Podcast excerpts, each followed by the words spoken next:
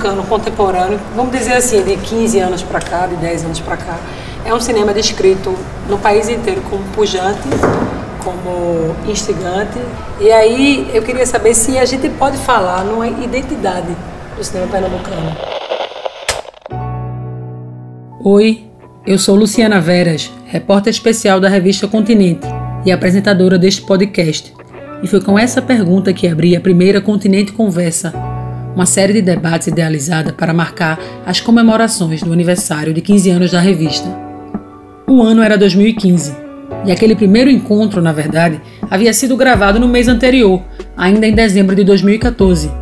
Nossa ideia era promover a cada dois meses uma conversa com pessoas que contribuíam para o pensar e o fazer artístico no cenário cultural pernambucano. Assim, poderemos debater expectativas e levantar contradições e questionamentos a partir de seis eixos: cinema, artes cênicas, música, literatura, artes visuais e arquitetura. Então, fomos nos reunindo ao longo de 2015. Uma edição daquelas conversas saiu na Continente Impressa a partir do número 169 em janeiro e aparecendo nas revistas de março, maio, julho, setembro e novembro. E como os encontros foram registrados também em som e imagem, montamos uma versão em vídeo para cada conversa, o resultado está disponível no nosso canal do YouTube. Aliás, basta entrar no nosso site www.revistacontinente.com.br para ter acesso a essas memórias da série Continente Conversa, elaborada para o 15º aniversário da revista. Agora, cinco anos depois, a Continente festeja duas décadas de existência e resistência como veículo impresso de jornalismo cultural. E nós voltamos aos mesmos temas da conversa, mas sob um outro formato para trazer a discussão sobre linguagem, identidade, modo de produção e difusão da arte em tempos de pandemia, não para a revista impressa ou para o YouTube, e sim para a sequência final desta primeira temporada do nosso podcast.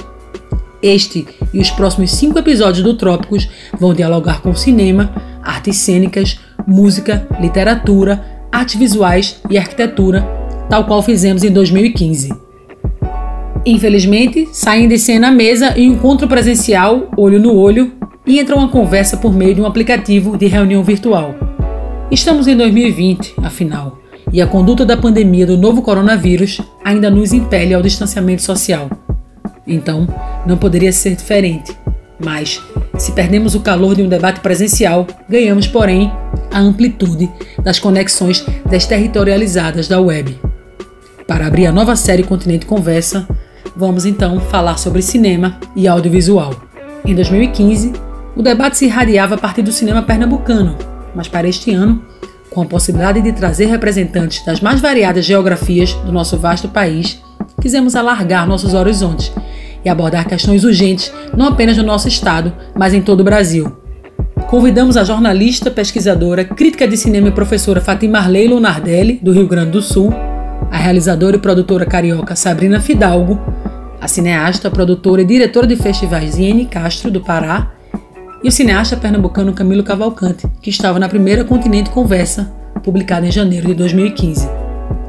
E nesse olhar para o audiovisual brasileiro neste 2020 adentro, o streaming e a internet, ferramentas turbinadas nos últimos meses, surgem como uma perspectiva positiva de futuro, mas se impõe também a análise do desmonte cultural em curso as imagens que capturaram nossa atenção no ano pandêmico e as inadiáveis e cruciais questões de gênero e raça. Bem-vindas e bem-vindos ao episódio 20 do Trópicos e a nossa primeira Continente Conversa 2020.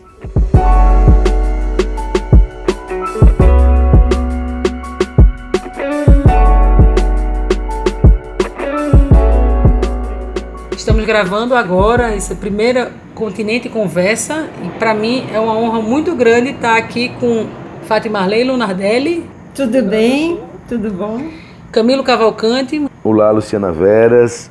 Sabrina Fidalgo. Olá, tudo bom? Prazer estar aqui. E Ziene Castro. Olá, tudo bem? Obrigada pelo convite. Estamos no final de outubro é uma época em que, invariavelmente, estaremos conversando sobre listas né, de 10 melhores filmes vistos, 10 melhores séries produzidas, lançadas no Brasil em 2020, os melhores festivais. Enfim, mas vivemos, claro, um ano de 2020 completamente diferente do que havíamos pensado, completamente distinto do que qualquer roteiro de ficção científica poderia ser capaz de imaginar, né? Então eu queria começar propondo para vocês a seguinte questão: que olhar vocês lançam para esse 2020 cinematográfico pandêmico no Brasil, de onde vocês estão, né, vários lugares espalhados nesse nosso país de dimensões continentais. O que é que vocês viram de interessante, de que forma vocês atuaram e como é que vocês pensariam o audiovisual brasileiro nesse 2020, que é, sem dúvida, o ano pandêmico. Falando um pouquinho do Rio Grande do Sul, né, eu acho que é, a sensação que, que, que todos uh, temos, não só, enfim, né, as pessoas que realizam aí cinema, ele é um processo inicialmente de espanto, né, e aí uh, depois necessariamente uma, uma atitude, uma reação, né? Então, dentro desse aspecto da, da, do espanto e da reação, tem o problema de filmes prontos e a colocação desses filmes no mercado, né?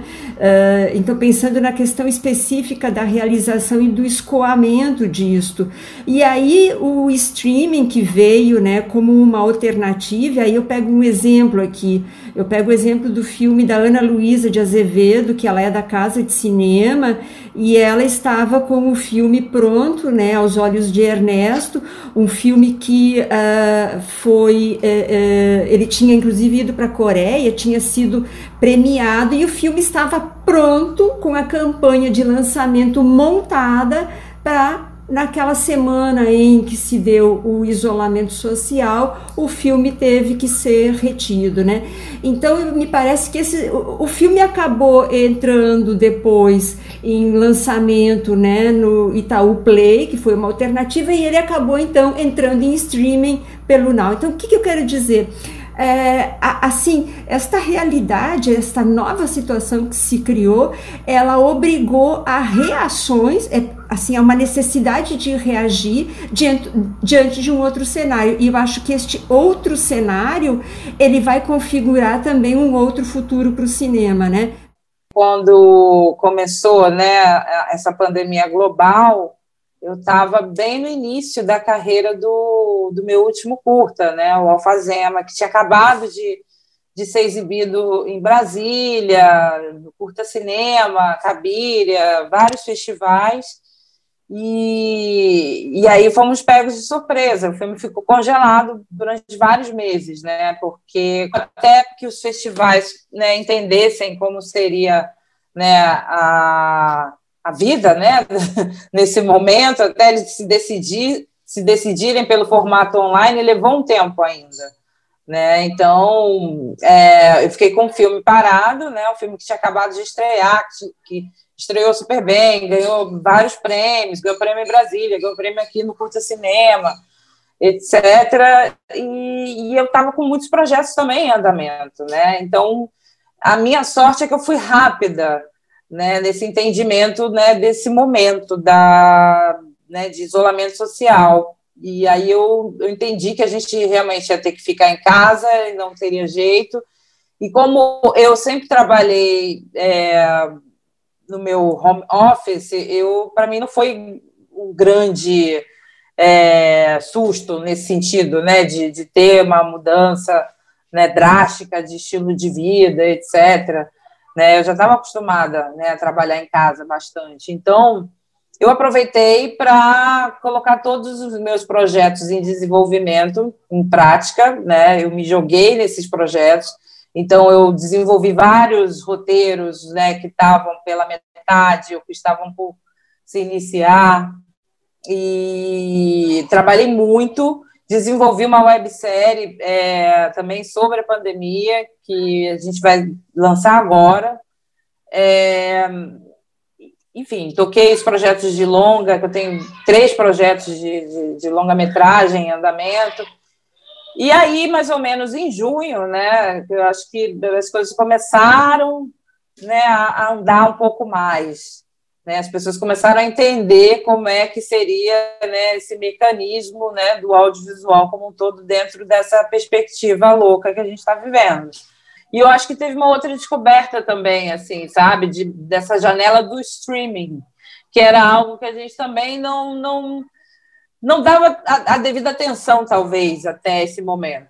Né? Eu acho que o streaming ele acabou virando as plataformas né, de streaming, elas viraram as grandes protagonistas né, desse, desse momento de pandemia global, né, se tratando de audiovisual. Tanto enquanto janela, tanto enquanto é, parceiras produtoras, né, enfim, é é, é, é, os streamings estão substituindo né, as leis de incentivo, né, e todos esses mecanismos de, de, de incentivo ao cinema que, que estão congelados né, nesse momento. O meu olhar, a minha percepção, né, é, no primeiro momento foi, foi de um choque, né? Acho que todos nós é, ficamos em choque com o que estava acontecendo. Eu estava num momento é, de finalização de dois curtas que ainda eram resultados é, diante do desmonte, né? Que foram os últimos editais ainda que saíram antes da gente ter o fim da, do Ministério da Cultura. E ia finalizar um, o outro ainda está com um problema de som para ajustar, e aí eu acabei botando na gaveta. E em junho foi que eu comecei a reagir porque eu também, a, além dos filmes, eu tinha o Amazônia Doc, o festival, a sexta edição, e também, na semana do isolamento, a gente estava para assinar contrato de patrocínio. E com isso, tudo ficou suspenso. E, e esse estado de suspensão no, no, me deixou muito ansiosa, eu acho que deixou a todos, né, muito apreensivos do que, do que seria, do que aconteceria no mundo, não só no Brasil. Né?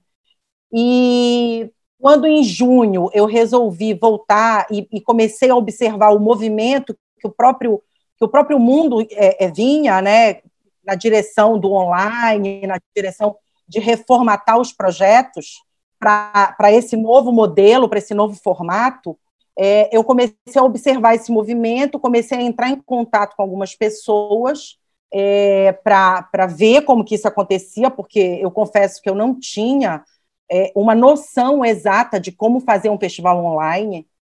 E, e, eu lembro bem que eu acabei entrando em contato com a Ana Karina, que é do BIF, o, o Brasília é, International Film Festival, que, salvo engano, foi um dos primeiros festivais a, a acontecerem online. Quando eu reformatei o projeto para online do Festival Amazônia Doc, é, eu me vi diante do dilema, porque a gente está fora do eixo, é, de encontrar uma plataforma para fazer exibição do Festival Amazônia Doc, porque, como todos os festivais estavam migrando para esse formato, então ficou, a, as plataformas ficaram sobrecarregadas. Então, assim, eu entrei em contato com, com um grupo de festivais, do Fórum dos Festivais, e, e tipo, eu estava no. Na, eu era a última da fila, e, e, e aí eu recebi a notícia de que eu não ia conseguir ser absorvida e, e, eu resolvi, sentei com um grupo de quatro pessoas, e um deles era da área de TI, e falei, gente, eu vou lançar o desafio da gente fazer uma plataforma nossa. E o desafio foi, foi encarado, e a gente criou uma plataforma, que acho que a Sabrina conhece já, que é a Amazônia Flix. E a gente hackeou o sistema sim, a gente botou o Amazônia Flix para ser o calcanhar de Aquiles mesmo, sabe? Para tipo não ter que explicar é, a, é, é, é, são os vídeos da Amazônia, né? são os filmes da Amazônia. E, para nossa surpresa, foi, foi uma ação assim das mais virtuosas do festival esse ano. E a gente fez sem grana, sem recurso. Então, a gente criou uma plataforma, na verdade, uma versão teste, no intuito de viabilizar o festival, porque é óbvio que uma plataforma streaming, né, essas grandes plataformas, elas têm recursos, elas fazem parte de grandes conglomerados. Então, o nosso intuito agora é realmente avançar no sentido de ter uma, uma plataforma da Amazônia né, que consiga é, é, licenciar filmes e ter um acervo e, e, oferecer um catálogo com esse, com esse nicho, com esse foco de uma curadoria voltada para essas Amazônias, para os países que fazem parte da Pan-Amazônia. Massa, adorei. Amazônia Flix. É engraçado porque a gente tem essa é, o Brasil é de fato um país de dimensões continentais, não é, é um clichê repetir isso, mas é verdade. E muitas vezes o que acontece na Amazônia, no, mesmo no Pará, no Belém, não se chega, né, não se noticia no Rio Grande do Sul. E coisas que acontecem no Rio, no Rio de Janeiro, nem sempre as pessoas daqui de Pernambuco vão saber. Ainda existe talvez um eixo sudestino, mas claro, acho que de 20 anos para cá, essa reconfiguração, acho que essa cartografia do cinema brasileiro, do audiovisual brasileiro, né, também mudou. E a gente pode estar aqui hoje conversando sobre experiências como a Amazônia Docs, como a Amazônia Flix, e trazendo essas perspectivas distintas de um, de um audiovisual que faça jus a essa, esse gigante pela própria natureza, sem ufanismo, que é o nosso país, né? Desde o governo Temer, né, começou um desmonte da, da Ancine, do fundo setorial, e que se agravou né, com a entrada do, do atual governo, que extinguiu o Ministério da Cultura, né, como todos sabem, e que vem é, complicando cada vez mais a vida do, do, do, cinema brasileiro em todos os aspectos. É uma demonização, na verdade, contra os artistas, né? como se todo artista fosse, fosse vagabundo e vilipendiasse o, o patrimônio público para fazer suas obras, o que não é verdade, porque, pelo menos ao meu entorno, as pessoas que eu conheço, sem é, é, é, exceção, assim, então todas passando, todos os artistas e técnicos passando por um momento realmente muito difícil, né? vivendo através de cotas, enfim, a lei Aldir Blanc, que também ainda não, não foi efetivamente implementada. E nesse momento, então, tem um, um fomento para que as produções continuem a ocorrer, fica muito complicado, né? É, acho que a gente estava é, é, no momento muito bom do audiovisual até dois anos atrás. A Ancine havia chegado no momento muito fértil, onde é, é, tanto produções mais comerciais como produções independentes e autorais com cunho artístico eram, eram conseguiam ser viabilizadas, né? A gente está aqui gravando esse podcast em, em outubro. Em março, né, tudo foi fechado no Brasil, se a gente pode pensar, os cinemas foram fechados. E agora os festivais estão acontecendo sob o signo da virtualidade. Quando esse podcast for ao ar, estaremos né, no meio da 44ª edição da Mostra Internacional de Cinema de São Paulo. O Olhar de Cinema em Curitiba aconteceu na virtualidade. O Amazônia Doc, produzido por Ziene Castro, também na virtualidade. Gramado, em setembro. Né? Sabrina Fidalgo era presidente do júri de lá. E Camilo apresentou King Kong em Assunção e recebeu o prêmio de melhor filme no festival. Também na virtualidade, também no streaming, né? Gramado foi exibido pelo Canal Brasil. É, o Olhar de Cinema né, concebeu uma plataforma própria, a mostra também. Ou seja, parece que a gente está vivendo uma encruzilhada em que é, você tem diversas variáveis e eu acho que precisa de um Exu para abrir os caminhos aí, né? Pensando nessa, nessa, né? Num Exu que eu digo no, no Orixá que abre os caminhos. Só que a gente ainda é um ano em que o horizonte está muito turvo, né? Não tem nada, não tem nenhuma certeza, né? Você vê é, onde, onde, onde se reabriu teve que se fechar, então a gente não tem uma posição tomada certa. Isso eu digo num contexto também que estamos, como o Camilo lembrou, já acho que no terceiro ano de um desmonte que vem crescendo, né? Linhas de financiamento foram extintas, editais desapareceram. Existe, claro, uma, um pensamento de que a cultura é de uma certa forma, uma ameaça ao governo, artistas, artistas são criminalizados. Então, o Brasil de 2020, ele é, claro, um, faz parte de um contexto pandêmico, mas o nosso cinema já vinha, na verdade, sofrendo essa, essa como é que eu diria, esses golpes sucessivos depois do grande golpe de 2016. Me parece que o desafio, Luciana, é bem grande mesmo, né? Porque é, a, a, realmente a, a, a resposta não é muito simples, porque existe um cenário político né, muito adverso. Então, me parece aí que pensando no papel da sociedade civil, na capacidade dos grupos sociais se organizarem, é, é, a única possibilidade politicamente, né? Porque a gente tem uma, uma situação adversa de modo geral, não só também para a área da cultura e do cinema, né? Ficando aí nessa questão, né, deste cenário e da questão política de governo, eu só quero lembrar o problema todo da Cinemateca Brasileira, né? Uh, nesse momento, a minha área é muito é da pesquisa, né? Eu sou crítica de cinema uh, e então esse, essa preocupação com a memória, com a história. Então a gente está focando aqui em questões relativas à realização cinematográfica, distribuição dos filmes, né? Mas dentro deste cenário atual, né, de pandemia e pensando a questão de governo também, é muito grave o que está acontecendo na Cinemateca Brasileira, que ela não tem gestão, ela está num impasse e se corre o risco, inclusive, de perda do acervo da Cinemateca, né? Sim, muito bem lembrado. Inclusive, é, um prêmio Humanidade da Mostra de São Paulo vai ser dado para os funcionários da Cinemateca. Porque é isso, estamos aqui a falar de realização, de difusão, no entanto, em preservação, nós temos como país uma clara deficiência estrutural, acho que ontológica até, né? Tem uma questão com memória no, no Brasil que, infelizmente, não se aplica apenas à preservação fílmica, né? Não, não, é. Eu acho que a gente claramente está vivendo né, esse momento de desmonte, né? Eu acho que é um governo criminoso nesse sentido, né? Um governo que tem como meta realmente exterminar né, a memória da cultura brasileira, né? É, é um governo fundamentalista, é, fascista, ultradireitista e, e eu, sinceramente, eu acho que se esse governo perdurar, é, eu acho que o desmonte vai ser é, a grande, o grande objetivo deles, né? Porque é isso, eles estão lá segurando né, todos os aportes financeiros né, para os projetos da Ancine, por exemplo.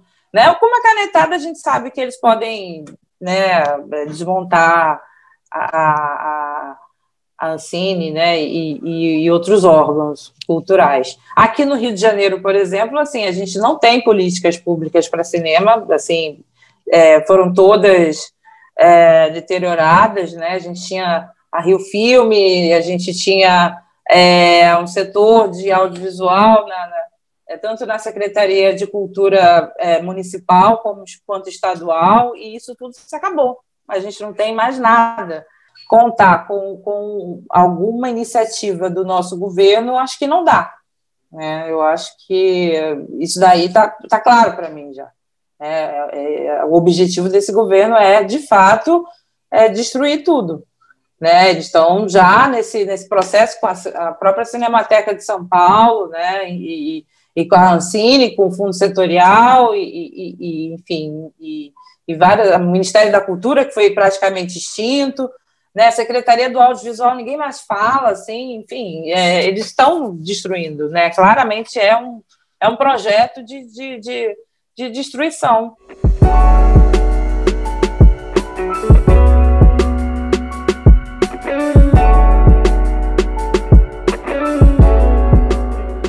Todos vocês trabalham com a emissão e a produção e a recepção e análise da imagem aqui. Temos cineastas, um realizador, uma crítica de cinema. Então a imagem aqui nessa Continente Conversa é produzida e pensada.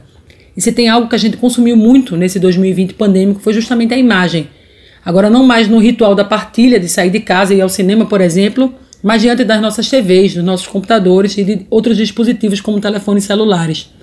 Eu pergunto a vocês, o que viram do conteúdo audiovisual produzido no Brasil nesse ano, de filmes de longas e curta-metragem, ficção, documentários, seriados e minisséries televisivas? Que imagens lhe chamaram a atenção?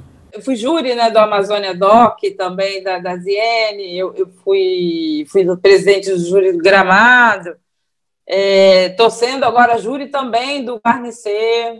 Então, eu estou vendo muito filmes, né? Estou vendo tô, muitas produções, né?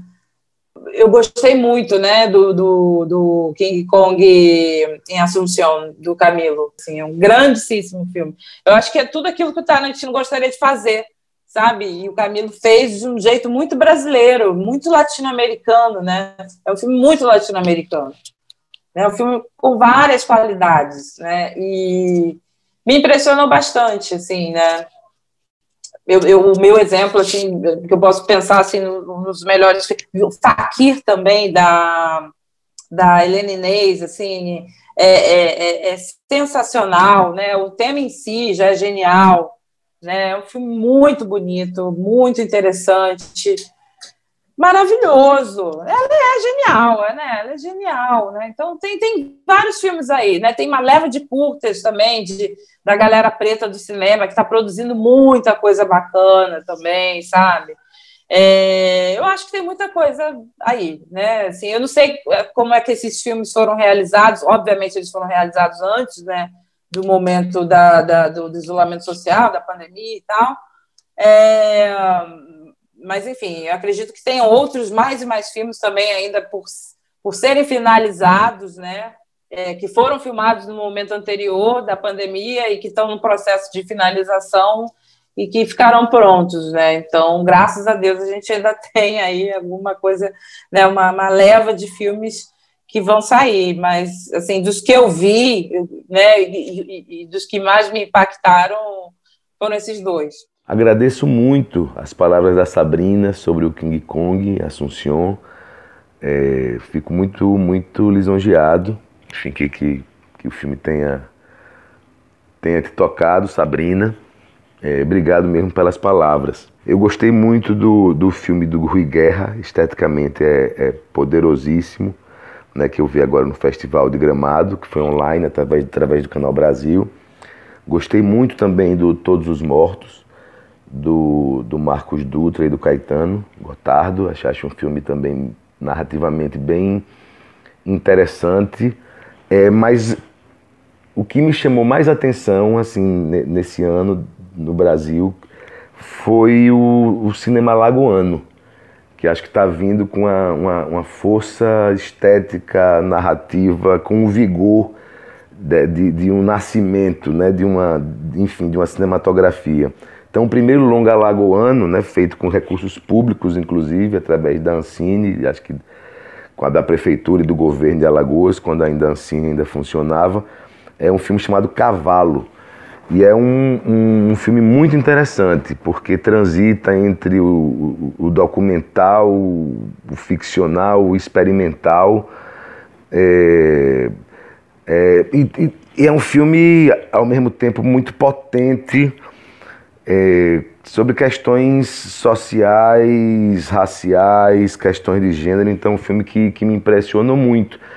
E um curta-metragem também alagoano chamado A Barca, é, que é uma adaptação é, de um, da Lígia Fagundes Teles. Eu acabei me debruçando também, porque eu também sou curadora no festival, e, e foi outra coisa bem difícil também de fazer a curadoria, porque o Amazônia Doc, ele, ele lá nos três primeiros primeiras edições a gente também tinha ficção e depois a gente resolveu fazer um recorte só para documentários. Então é, assisti 80 documentários durante a pandemia era assim difícil de digerir porque tinham muitos muitos muitos assuntos e muitos temas que incomodavam muito, né? Então é, muitos filmes como Maria Luísa, não sei se alguém viu aqui o documentário Maria Luísa, que é da, da primeira mulher da primeira mulher trans, né, da, da, da aeronáutica. Não sei se vocês já ouviram falar. Que é, é que é, é e, não esqueci o nome do, do diretor agora, mas é, vários documentários, inclusive o que venceu, né, o grande prêmio do, do Amazônia Doc dessa edição, foi o Transamazônia, que é um filme realizado, é, uma das diretoras, é, é, uma diretora trans, é uma trans mulher, e, e foi muito incrível, assim, porque por, por uma coincidência, ela estava em Belém, que ela não fica muito aqui, ela fica fora, fica em São Paulo, são duas outras mulheres juntas, são três mulheres na direção, e, e foi surpreendente, porque o, foi unânime né, a, gente, a gente dar o prêmio para o Transamazônia, porque, além de tudo, ele, ele usa dispositivos, né, o uso do dispositivo móvel de uma maneira muito inteligente, e, e também as personagens que são lá do, do, do, do centro mesmo, do sul do Pará, dentro da Transamazônia, então revelando esse Brasil por, por esses novos olhares, né? E, e, e outra coisa muito surpreendente no, no, nessa sexta edição, para mim, foi a presença muito forte das mulheres realizadoras. a maioria dos filmes, assim, eu acho que 70% dos filmes que foram é, para a seletiva, né, final, eram filmes realizados, dirigidos e roteirizados por mulheres. Então isso para mim ficou muito foi muito forte, né? Porque a, a representatividade da mulher no cinema hoje é, é muito visível, é, é, é uma coisa né, notória. E, e, a outra coisa mais relevante para mim é que eu, eu também é, é, desenvolvi com, com, com, os organizadores uma, uma, um primeiro festival só de jovens, jovens das periferias. E foi surpreendente, porque no meio da pandemia a gente foi editando para evitar é, aglomeração. A gente juntava dois de cada equipe, juntava na produtora e montava o filme com eles que eles já tinham feito a captação antes da pandemia chegar, que a gente tinha começado as oficinas todas nas periferias antes. Aí a pandemia chegou, parou tudo, mas a gente tinha captado. E, e foi surpreendente é, as narrativas construídas pelos jovens das periferias. Isso, para mim, foi o mais revelador assim do, do que eu tenho é, é para dividir com vocês.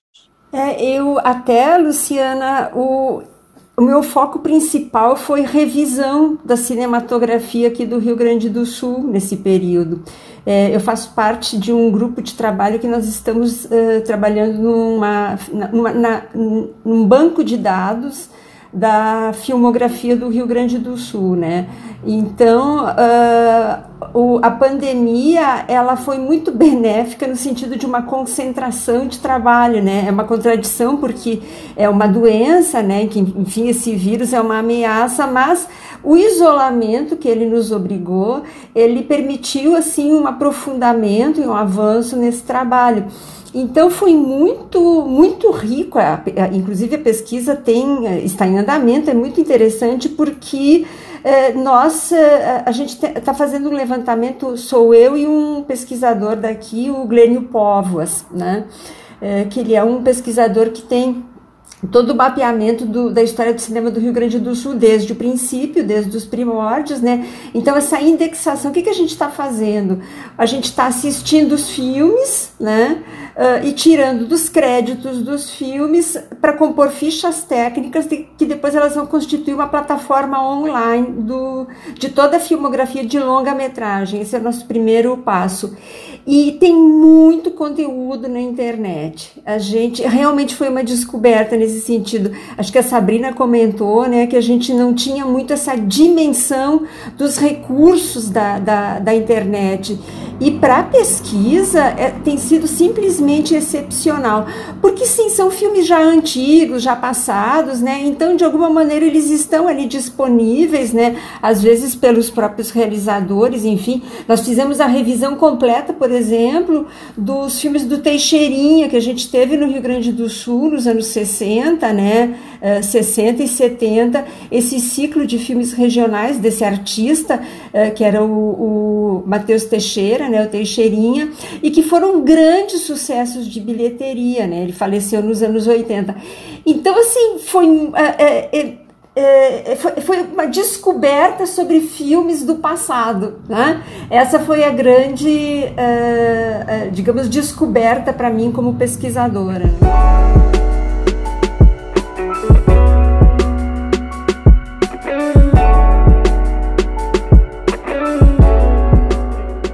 somos uma sociedade machista em muitos aspectos misógina e essa sociedade elegeu uma pessoa que está aí sentada na cadeira da presidência que é machista e misógina, não esconde isso.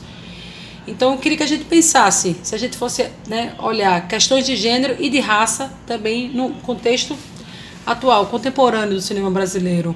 É, a gente ainda pode falar nisso, gente, claro. Como é, como, é, como é que isso se dá? Que é que você, como é que vocês têm é, observado esse, esse tema, se a gente tem conseguido reagir, pro, propor. Sabrina estava em Brasília no ano passado, né? enfim, a Manifesta Feminista foi criada lá a partir de episódios de machismo e de misoginia. Mas eu queria que cada uma falasse aqui, e Camilo sendo o único né, realizador, o único homem nessa, nessa roda. É isso, eu queria que a gente falasse dessas questões de, que são estruturais, não só na sociedade, mas no cinema também, claro, pensando o cinema como esse espelho também da sociedade, que é justamente questões de gênero a gente pode falar de machismo, se a gente pode falar de racismo. E o que, o que, o que fazer, de que forma ampliar o olhar ou fazer reverberar novos canais de discussão para que essa seja uma, um debate que seja perene sempre, que se mantenha, não só quando acontece alguma coisa pontual. Eu advoco né, por essa causa bastante, né? É, eu falo muito o tempo inteiro, né, é, sobre essa questão de gênero e, e principalmente raça, né, no, no, no, cinema brasileiro, porque a gente tem um déficit enorme em relação a isso, né. Nossa cinematografia, é, ela é, é em sua maioria, totalmente embranquecida, eurocentrada, né, numa busca por um Brasil que não existe, de fato. Né, ela é uma cinematografia essencialmente masculina, né? A maioria dos filmes, né, principalmente filmes que com distribuição comercial, é, são filmes realizados por homens brancos, né, do, do, do eixo é, do Sudeste aqui, né, Rio, São Paulo, Minas, né, alguma coisa, Pernambuco, mas é muito pouco também. Então, assim, é, é bem complicado, né? porque a gente tem esses números de pesquisas importantes, né, como a pesquisa do, do, do GEMA, a pesquisa da a própria pesquisa da Ancine, né, de 2017, que deu aqueles números absurdos, né, 82% dos filmes com distribuição comercial e com é, subsídio do fundo setorial é, foram escritos, dirigidos, produzidos por homens brancos, héteros cis ricos. Né? E aí a gente tem 19% de mulheres brancas, héteros, cis, ricas, é, né, na, na, assinando a direção, produção e roteiro. A gente tem, acho que, se eu não me engano, 2% de homens negros né, é, assinando direção, roteiro e produção, e 0% de mulheres negras.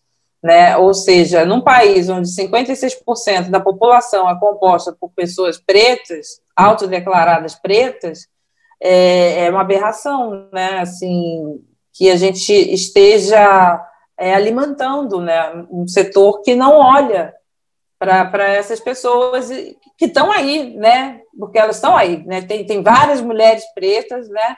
É, escrevendo, dirigindo, roteirizando seus filmes, fazendo filmes né, em condições precárias, mas fazendo é, bons filmes, né, filmes que são premiados. A Renata Martins agora mesmo acabou de ganhar a melhor curta no, no Grande Prêmio de Cinema Brasileiro, inclusive foi a única mulher que ganhou o prêmio né, no, no, no na premiação inteira.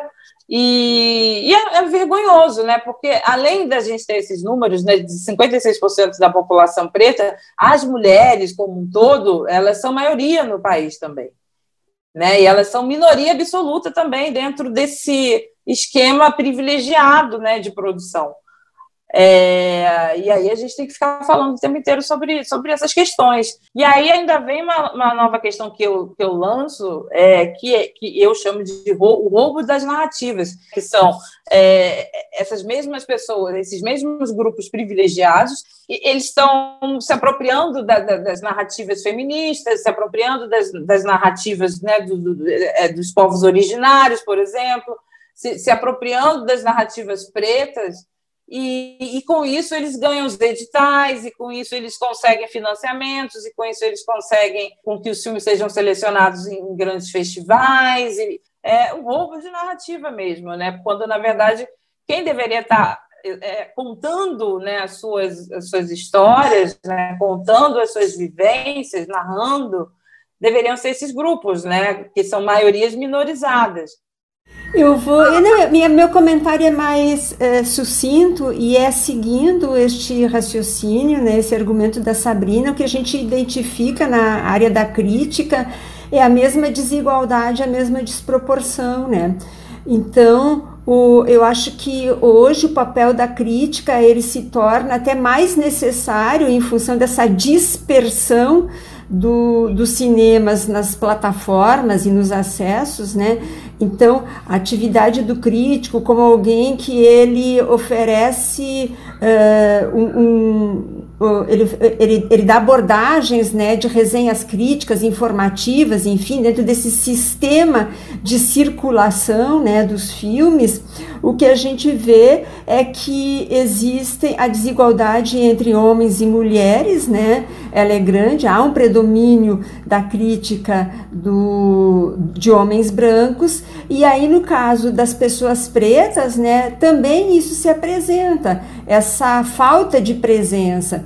Então, a gente, tanto a Abracine, né, quanto eu sou ligada aqui à Associação dos Críticos do Rio Grande do Sul, né, a CIRS, uh, eu acho que também esse ano, né, em que ele nos levou a tantos limites, a tantas fronteiras, essa, essa questão da desigualdade veio muito forte também, para dentro né, desses espaços institucionais da crítica, de repensar. Então, a gente identifica que tem uma desigualdade que ela é, é estrutural, porque ela já está é, já tá na origem dessas diferenças de condição, né, de, de privilégios para alguns né, e de falta de acesso para outros. É, então, uma atenção para isso, é, no, no, sentido de tentar trazer né, para dentro desses espaços também esses outros olhares, essas outras vozes, é, essas outras escritas, enfim, essas outras interpretações, né? Essa questão mesmo do, do dos financiamentos, né, a gente conseguiu avançar um pouco é, com, com a criação da Cone, né, que tentou é, ampliar o, o, o dentro do, do, quando ainda a gente tinha né, os editais ainda do governo federal, para a gente ter uma cota né, para poder contemplar as narrativas do, do, do, Nordeste, do Norte, do Centro-Oeste, e, e, com esse desmonte a gente perdeu até isso, né? Mas o que a gente vê, é, inclusive, é até interessante, porque a gente vê a presença maior da mulher, por exemplo, nos documentários, que são projetos de, de, de baixo orçamento. Os documentários normalmente são, são onde mais você encontra a representatividade feminina, justamente por serem projetos mais viáveis, né? de se fazer com menores recursos. E, e a ficção, que já exige né, um, um, recurso maior, que já é um projeto de maior envergadura, é muito mais difícil de acessar. E, e a gente, eu costumo falar que quem menos fala de Amazônia são os amazônidas, né? Então é, é também uma coisa recorrente. A gente recebe, inclusive, grandes produções, né? Que vêm de fora do sul, do sudeste, inclusive do de fora do Brasil, para falar da Amazônia, né? E, e grandes projetos com, com volumes financeiros enormes e que nós daqui é, em várias situações, inclusive eu já participei de produções antes de eu ser realizadora, que era de chorar, assim, a, a, a condição de subalternidade que a gente se colocava, sabe, é, dentro dessa cadeia produtiva, e a gente recebia quase que uma ajuda de custo, porque a gente, eles sempre tinham a desculpa de que a gente estava é, tendo a oportunidade de aprender. Então, é, é, essa é uma questão grave, muito grave, né, do cinema preto e do cinema é, das periferias do Brasil, né, como um todo, né, da, da, dos amazônidas, dos caboclos, é, dos, da, dos povos originários, que ainda assim a gente sabe que tem projetos aí que há, há muitos anos eram é, organizados e produzidos por, por homens brancos dentro das aldeias indígenas, né? Então, o protagonismo indígena também tem avançado, mas a duras penas e, e também em condições precárias, né? Acho que há avanços, sim, há avanços.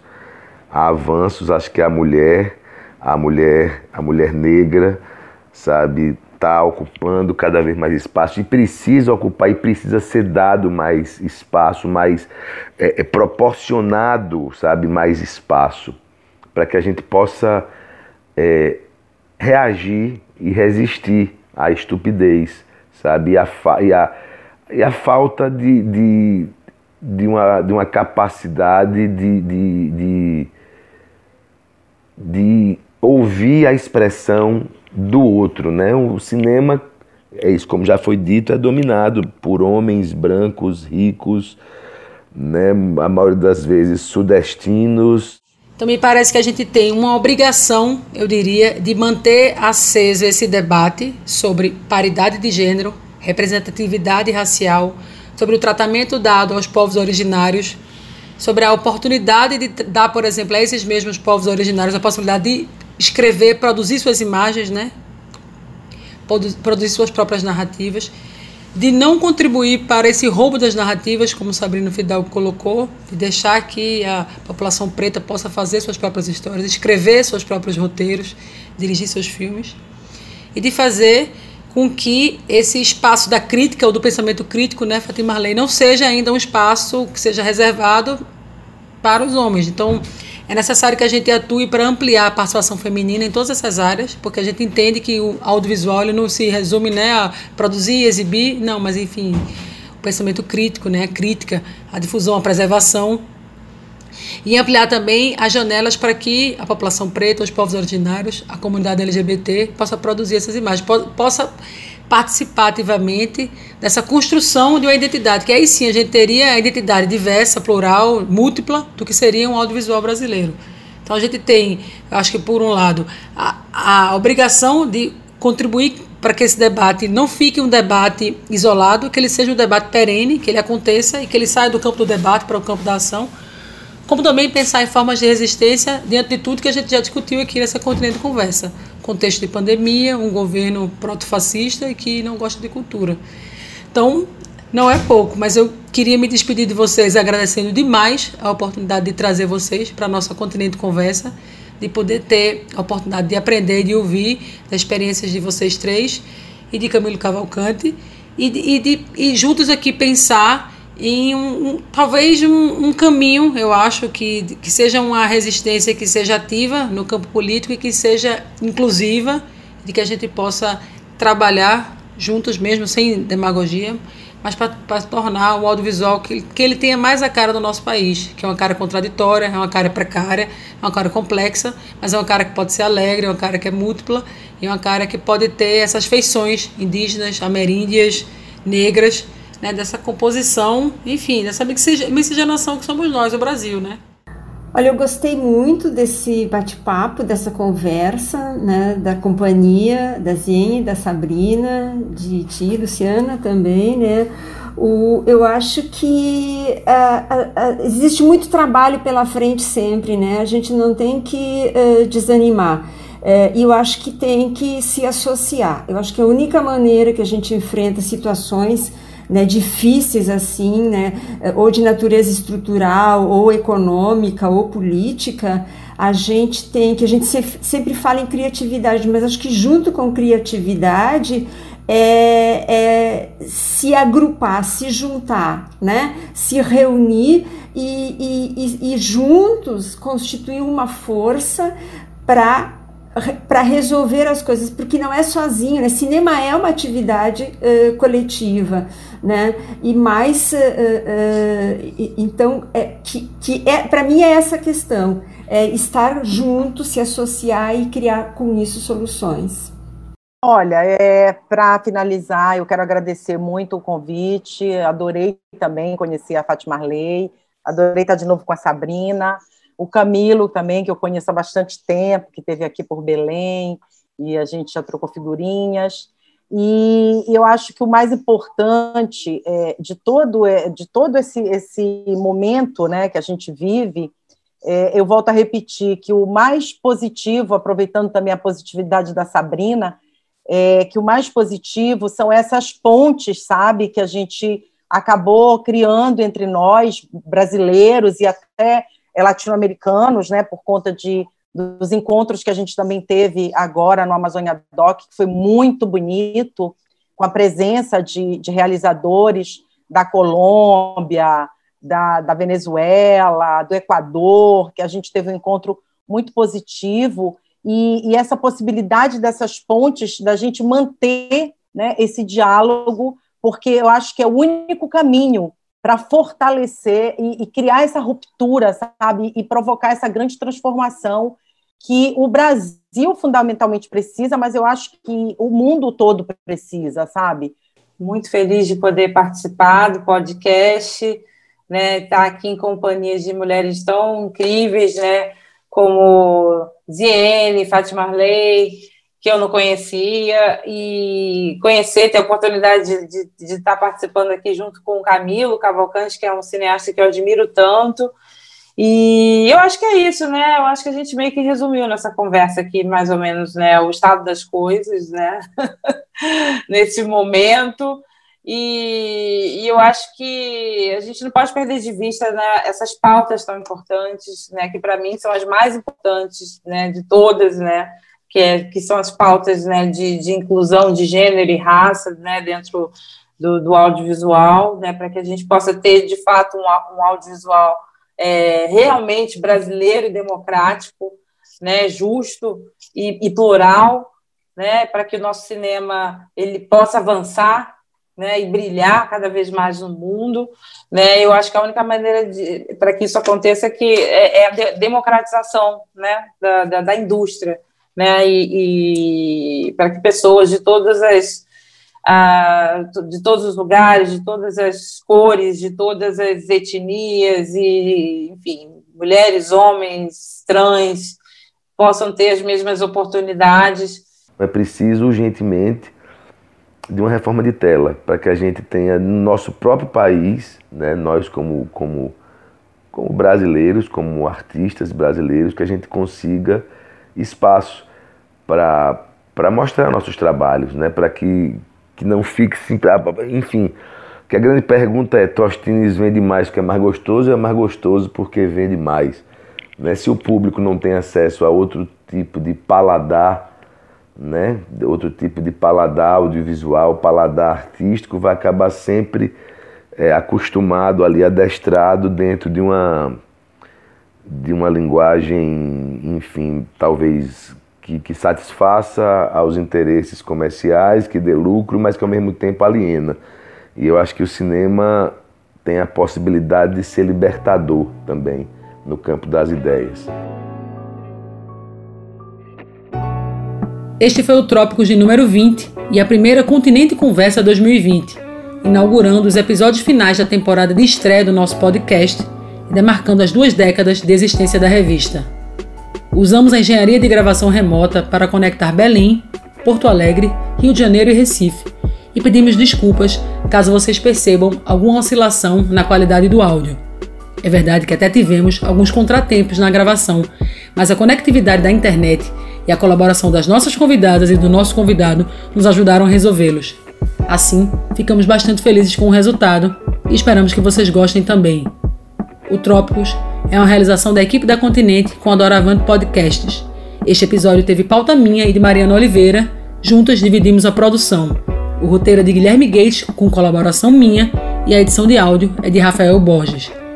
A Continente é uma publicação mensal da CEP, Companhia Editora de Pernambuco. Para assinar a revista, é só entrar no nosso site www.revistacontinente.com.br.